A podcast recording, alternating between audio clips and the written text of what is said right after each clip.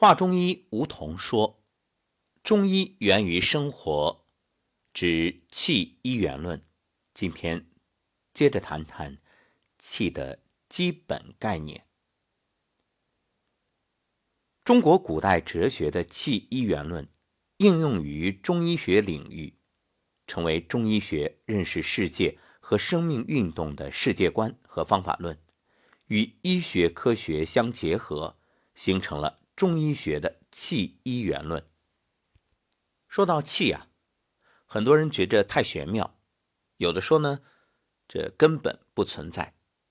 实际上，存在与不存在，大家想想，看不见的就不存在吗？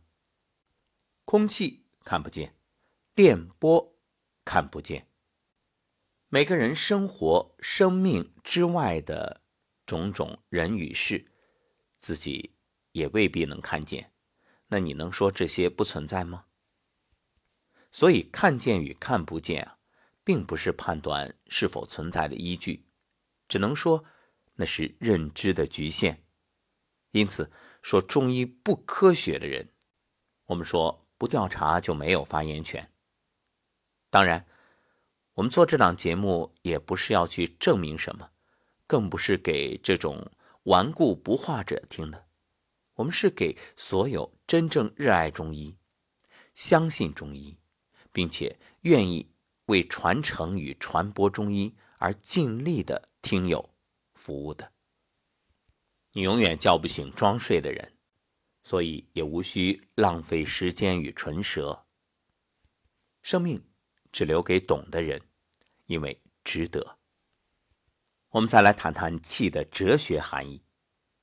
气是中国古代哲学标示物质存在的基本范畴。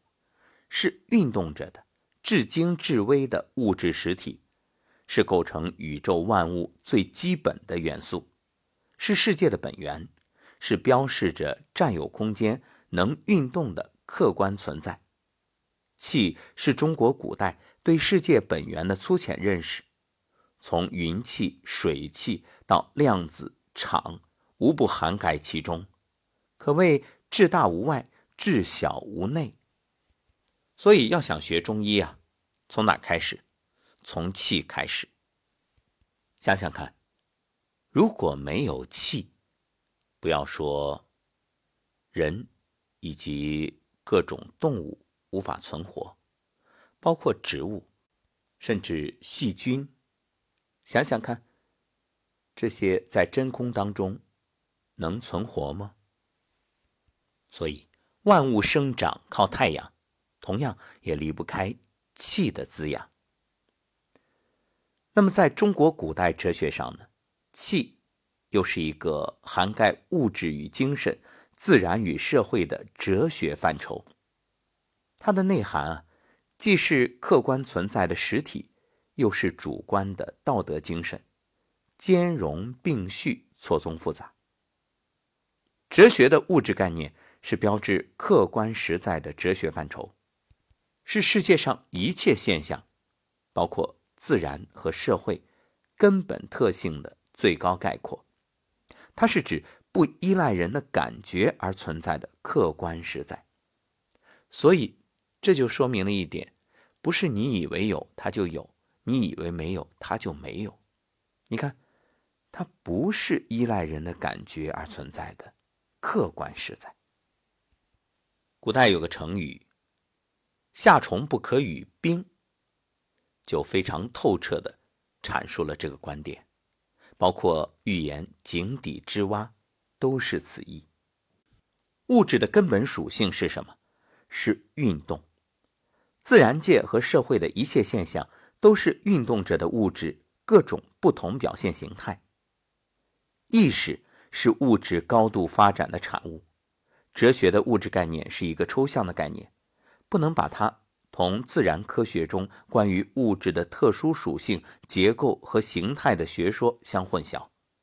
哲学的物质概念是永恒的，既不会陈旧，也不会改变，只会随着实践和科学的发展而不断丰富。所以，我们可以这样讲：有人说中医不科学，这句话其实从某种角度来讲也是对的。为什么？因为科学不能解读中医，或者说科学目前的进展还不足以透彻的解读中医，只能是抽丝剥茧，一点一点。中医远比科学要高深得多。所以你会发现，人们对具体科学的物质的概念、属性、结构和形态的认识，是随着实践和科学的发展而不断改变和深化的。就像以前说无法证明经络的存在，也不知道穴位究竟为何，所以很多人就认为它是虚构的，是古人编的。实际上后来想想，什么原因？因为现代医学的解剖是以死人为标本，那死人身上哪还有经络和穴位啊？而现在呢，科学深入发展，已经有仪器能够研究得出经络穴位确实存在的科学结论了。气作为哲学范畴，是人们对世界物质本质及现象的高度概括。是天地万物统一的基础，是生成万物的本源，天地万物存在的根据。它并非某一具体的物质形态，而是抽象的一般的范畴。限于古代中国科学发展水平，中国古代哲学对气的认识不可避免的带有朴素直观的特性，以具体物质形态的气体为模型，构想了气的聚散、音韵。升降、震荡等运动形式，把气又规定为具有动态功能的客观实体，气又成为一种具体的特质形态，从而把自然科学的具体物质概念与哲学的物质概念并用。因此，气的范畴啊，具有抽象与具体、一般与个别的双重意义，这是中国古代哲学气范畴的重要特点之一。另外，气范畴是一种整体的本源性的概念，而不是结构性的物质概念，这又是其另一特点。所以很多人说，这个你用科学无法解释。对呀，因为它不是一个概念。就像你以尺量天，你说尺子是量天的工具吗？不对呀。这就好像以加减乘除去解读诗词歌赋。那牛头不对马嘴呀！中国古代哲学气一元论学说是随着社会的发展而不断完善、丰富和发展的。至近代，鸦片战争之后，随着西学东进，中国哲学气范畴的发展表现出与古代不同的特色。气范畴被赋予近现代科学的说明与规定，视气为光、电、质点、原子、量子、场等。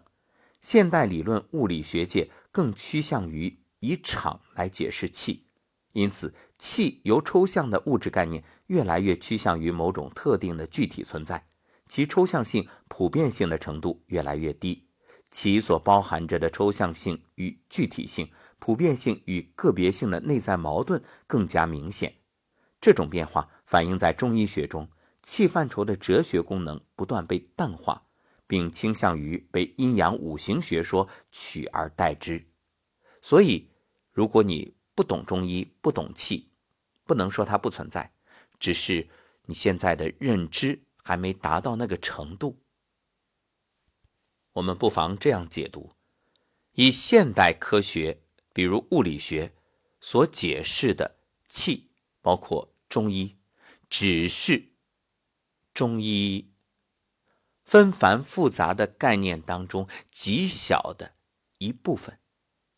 这世界如此广袤，我们有待研究探索。路漫漫其修远兮，吾将上下而求索。在中医方面，我只是初学者、爱好者，只懂得一点点的皮毛。但是我愿意和各位一起去探究，一起前行。也欢迎大家随时批评指正，我们共同学习，彼此勉励。好，关于气的哲学含义，我们今天呢先谈到这儿。那明天啊，再接着谈谈气的医学含义。